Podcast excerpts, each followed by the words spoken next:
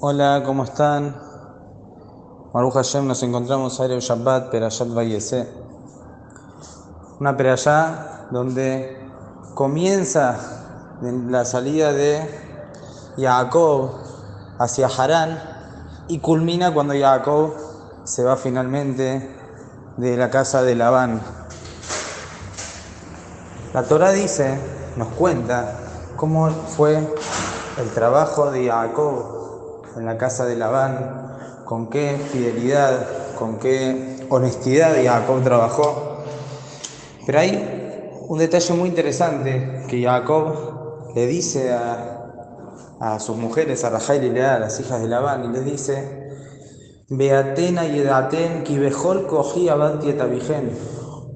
Ustedes saben, Kibejol cogí Tabijen. Yo serví serví, trabajé para sus padres, Bejol cogí, con toda mi fuerza. No escatimé nada de fuerza. Ahí iba yo, Majalán y Jore, Bequeras Balaila, no hay calor, no hay frío. Los horarios al 100%, pero principalmente Bejol cogí. Si Jacob nos está diciendo que trabajó con todas sus fuerzas, es realmente con todas sus fuerzas.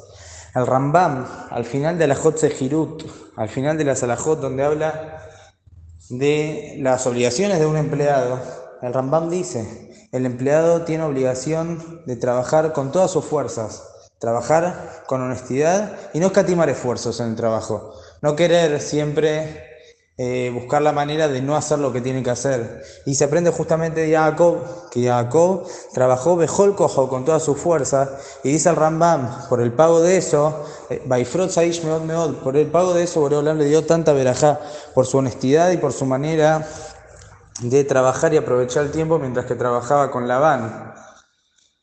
Y si nos fijamos, realmente esto es impactante, ya que como sabemos que Labán lo quiso engañar, lo engañó cuántas veces, Beajelifet Maskurtia Seret Monim, cuántas veces Labán engañó y quiso estafar a Jacob, y con todo eso Jacob siempre fue honesto y nunca escatimó esfuerzos en el trabajo, y Jacob no se fijó, si el otro es así, yo tengo que ser igual, no, Jacob entendió cuáles eran sus obligaciones e hizo las cosas de la mejor manera, y de ahí sale esta alajá de la manera que tenemos que trabajar, cuando estamos, somos empleados, que así te el Rambam, así te el Shulchan Aruch. De hecho, hay detalles en la alajá que la persona, si va a trabajar de día, tiene trabajo de día, no puede hacer cosas de noche, que llegue al trabajo cansado, que no va a poder ejercer de la manera que corresponde. Muchas alajot se aprenden de acá. Principalmente tenemos que aprender otro punto interesante en Jacob que tiene que ver con esto. Jacob no era así únicamente en su trabajo con Labán. Jacob era así en todo. ¿Qué sería en todo? Nuestros jajamín nos explican que nosotros también en este mundo somos de alguna manera como si tenemos una misión y un trabajo. Boreolam nos puso en este mundo para que hagamos algo, para que aprovechemos el tiempo y que lo aprovechemos el cogenu, con todas nuestras fuerzas. Todas nuestras fuerzas, todo lo que tenemos es herramientas que nos da Kadosh Hu para cumplir nuestra misión en este mundo. Si nos fijamos cuando empieza la Perashá, y ese Jacob Bershá, viene Harana, dice el Pasuk, Baishkab Makomau. Sabemos todos el Jacob, el momento que se acostó, el sueño que tuvo, pero está escrito Baishkab Makomau. Jacob se acostó en ese lugar. La Torá hace hincapié en que se acostó, ya los mefarshim nos explican, como todos sabemos, Baishkab Makomau en ese momento se acostó, pero 14 años que Jacob no se acostaba. Jacob estuvo durante 14 años estudiando en la Yeshiva de Shem Eber y no se acostó en ningún momento a dormir. Quiere decir, Jacob nos está enseñando una filosofía de vida, no es únicamente porque se acostó o no se acostó, nosotros no podemos aprender de él a no dormir, sería hasta incorrecto. Pero que sí podemos aprender de Jacob, que Jacob, su filosofía de vida era lo que estoy haciendo, mi misión, lo que tengo que hacer, lo hago con toda la fuerza. Si puedo no dormir, no voy a dormir. Y si puedo eh, no hacer X cosas, no la hago. Y Jacob entendió, su filosofía de vida era esfuerzo. Esfuerzo, aprovechar el tiempo, aprovechar oportunidades. Sabemos que Jacob también cuando pasa por el lugar donde era el lugar Kadosh, donde iba a ser Betamigdash, y llega a Harán, después se da cuenta cómo pasé por el lugar donde mis padres hicieron tefilá y no me frené ahí a hacer tefilá. Sabemos que en ese momento Jacob retornó. ¿Qué tiene especial hacer tefilá ahí? Los mefarshim explican que el lugar donde la persona hizo tefilá, y más los abot, Abraham e Isaac, son lugares que tienen una kedushá especial. La persona le da kedushá al lugar solo por el hecho de haber hecho un acto bueno ahí o una tefilá, una elevación espiritual.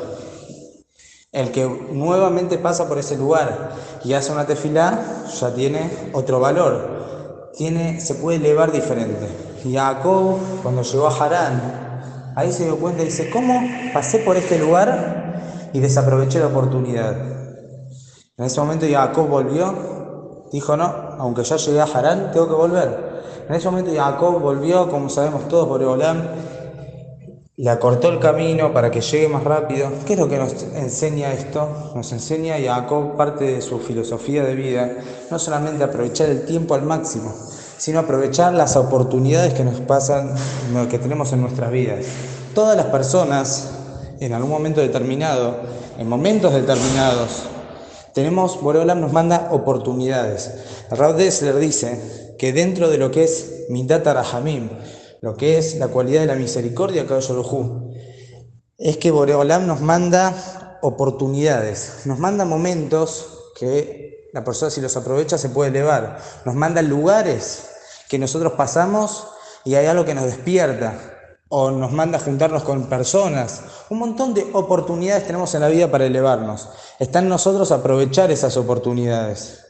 Si nosotros aprovechamos esas oportunidades, estamos haciendo lo que Jacob hizo es aprovechar el tiempo, el tiempo que tenemos, y no solamente el tiempo, sino esas oportunidades que la vida nos da, que Kodosh nos manda, para que nos elevemos y para que seamos mejores personas, mejores Yehudim, es eso lo que tenemos que hacer, aprovechar, aprovechar la vida, aprovechar el tiempo. Sabemos que Jacob, la Torah lo llamó Jacob Ishtam Yoshebu Halim, y los Mefarshim ya nos enseñan que Jacob, solamente sentado estudiando Torah, está haciendo muchísimo más de lo que puede estar haciendo Esab dando vueltas por el campo. Justamente esto es lo que tenemos que saber, cuál es la misión correcta que tenemos en nuestras vidas, qué es lo que tenemos que aportar al mundo y a la humanidad, y es lo que nosotros tenemos que poner hincapié y en eso esforzarnos todas nuestras vidas. Aprovechando el tiempo, aprovechando las oportunidades y haciendo las cosas Bejol Kohenu, con todas nuestras fuerzas. Dentro de la Salahot de Shabbat, justamente vimos que Jacob nos enseña muchas Salahot de Poalim, de cómo la persona es empleada, se tiene que comportar, como dijimos cuando comenzamos a hablar nuestras palabras sobre la peraya. En, en Shabbat, dice la Alajá, así trae la Gemara, la Mishnah, que está prohibido el Iskor Poalim. Está prohibido en Shabbat contratar a algún empleado. Es decir, yo estoy en Shabbat y justo me encuentro con un carpintero, un pintor o quien sea, y justo necesito que venga la semana. Está prohibido quedar con él para que venga la semana, aunque no hablo de números, no hablo de honorarios, no hablo ni siquiera del trabajo en sí, pero yo no le puedo decir vení en la semana, o tampoco le puedo decir si está dispuesto a trabajar para mí en la semana. Está prohibido. Esto se llama Sejirut Poalim, más y más que está prohibido contratarlo directamente hasta quedar sus honorarios, sus horarios y el trabajo. Seguro que está Azur. Dentro de esto, si la persona tiene una empleada, quiere contratar una empleada en su casa que trabaje en Shabbat. Entonces, como va a trabajar en Shabbat, va a venir la primera vez entrevista el día sábado, eso está prohibido. No puede la persona contratar a una empleada el día sábado. Por más que quizá le dice, Mosai Shabbat, hablamos de números, hablamos de plata después, yo hoy no puedo. De todas maneras, contratar el Shabbat está prohibido. Dicen la, la, la Gemara, Shulchan Aruch, que contratar para cosas de mitzvah hay ciertas cosas que se pueden, ciertas que no. Por ejemplo, tengo que contratar un moré para enseñarle a mi hijo la perayada para el bar mitzvah, o que le enseñe a estudiar Torah, cualquier cosa que sea mitzvah, o ni siquiera Torah. Le necesito enseñar a mi hijo un oficio. Ya la Gemara nos dijo, el Kitushin, que la persona le tiene que enseñar a su hijo un manut, un oficio que, el hijo esté preparado cuando sea grande para poder afrontar eh, la parnasada, que pueda tener un medio para sustentarse, que no tenga que hasbe shalom, ir detrás de él, robo. Entonces la persona encontró una persona así en Shabbat.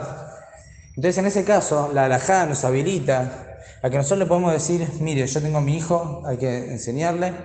¿Le gustaría tomar esta responsabilidad?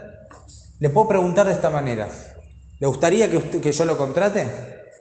Si es así, eso está permitido. Si no fuese por mitzvah, eso también está prohibido. Pero como es para una mitzvah, está permitido decirlo de esta manera. ¿Usted estaría dispuesto a ser contratado? ¿Quisiera tomar este trabajo? Eso está permitido. Pero aún para mitzvah está prohibido contratarlo directamente. Ya quedar con él está contratado, eso está prohibido.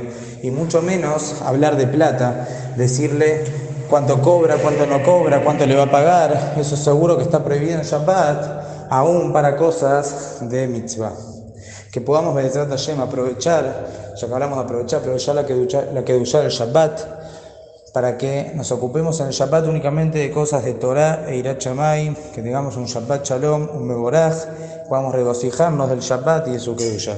Shabbat Shalom, Meboraj.